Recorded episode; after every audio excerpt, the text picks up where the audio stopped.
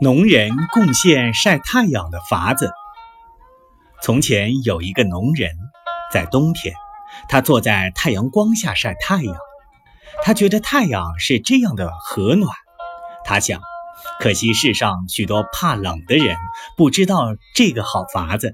他想罢，对他的妻子道：“让我把这个法子去献给国王，一定可以得到重赏的。”世上许多没有知识的人，偶然得到一点知识，便自以为了不得，却不知道这是人人所晓得的。